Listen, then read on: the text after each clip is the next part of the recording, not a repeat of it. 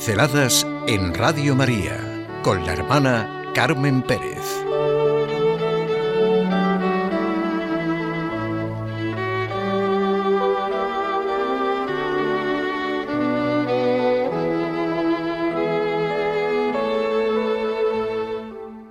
El problema es, ¿me va la vida?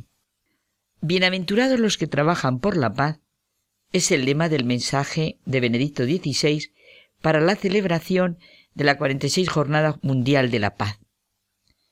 Su mensaje nos anima a todos para que nos sintamos responsables respecto de la construcción de la paz. El deseo de paz es una aspiración esencial de cada hombre, dice el Papa, y coincide en cierto modo con el deseo de una vida humana, plena, feliz y lograda.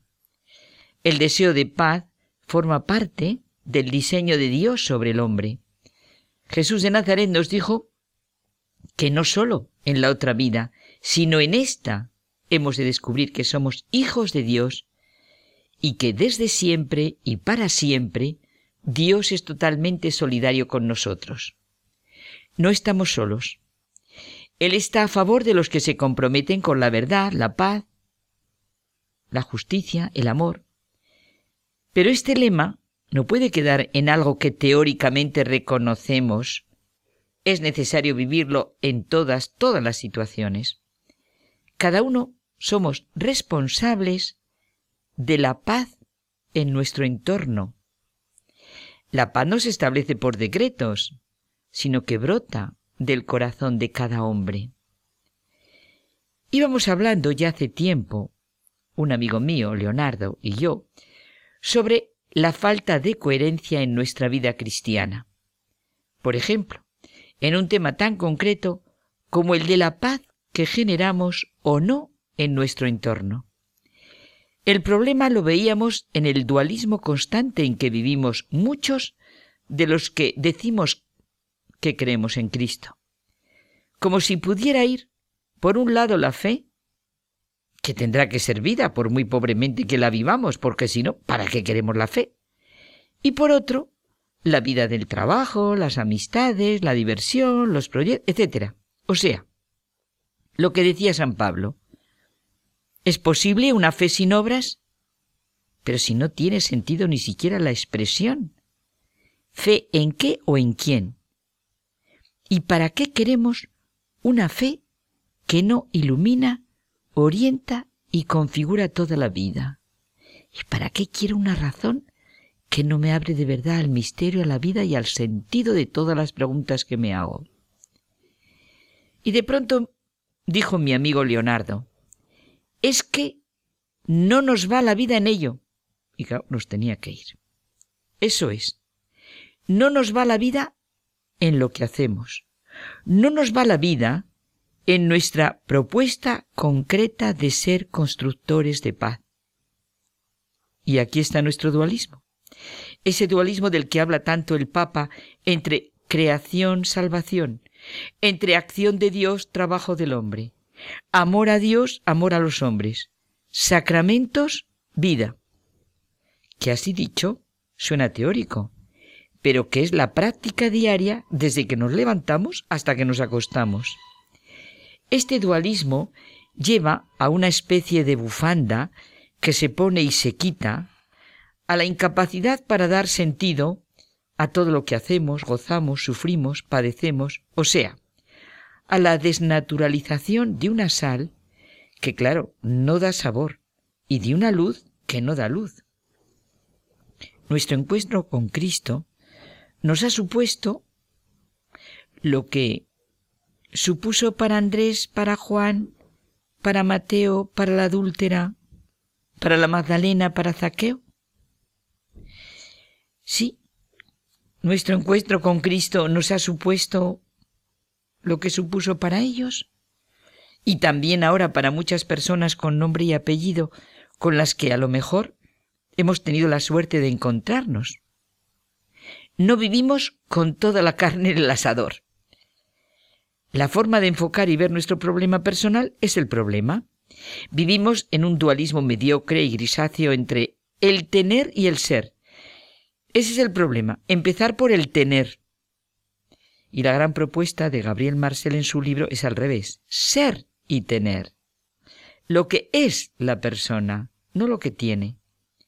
Por el contrario, pensamos, me sentiré en paz cuando tenga casa, si tuviera otros compañeros de trabajo, cuando tenga dinero estaré bien, si tuviera unos padres que ayudaran, si tuviera unos hijos, cuando tenga más tiempo, me podré dedicar a lo que me interesa, mi carácter cambiará cuando tenga otro trabajo, si tuviera una mujer más sensata, si tuviera otro entorno, mi vida cambiaría.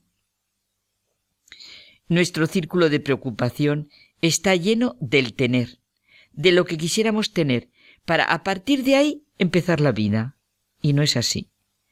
El círculo de nuestra realización está en el ser.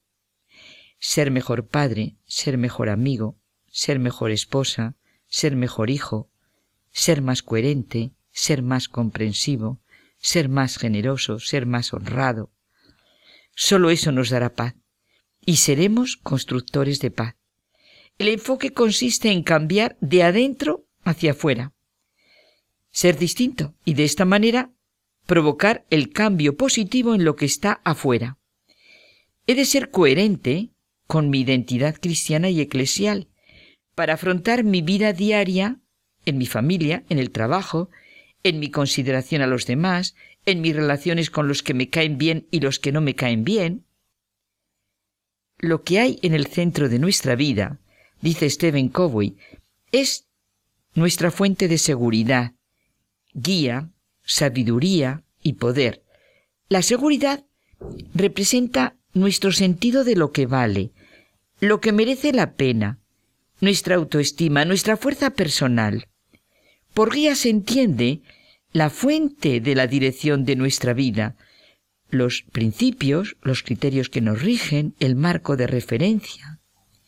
La sabiduría es nuestro juicio, nuestro discernimiento sobre las elecciones que hacemos, nuestra comprensión de cada cosa desde un todo integrado, lleno de sentido, el poder es nuestra capacidad de actuar, la fuerza y la potencia para realizar algo, la energía vital para elegir y decidir, la capacidad para superar hábitos enraizados y cultivar otros superiores. Pues sí, lo que haya en el centro de nuestra vida será nuestra fuente de seguridad, la guía, la sabiduría, el poder, sí, sí, lo que hay, lo que decía Jesús, ¿no? En el interior del hombre. Bueno, lo decía San Agustín, en el interior del hombre está la verdad, pero Jesús decía que del interior del hombre es de donde sale todo.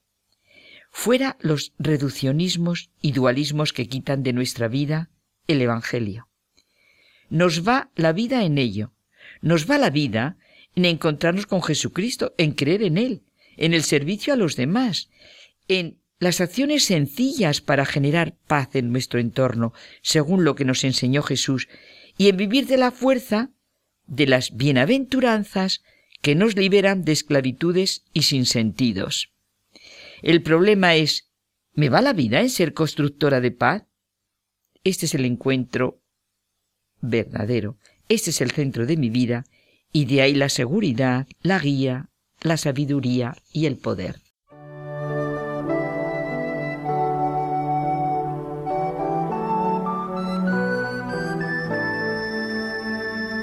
Pinceladas en Radio María con la hermana Carmen Pérez.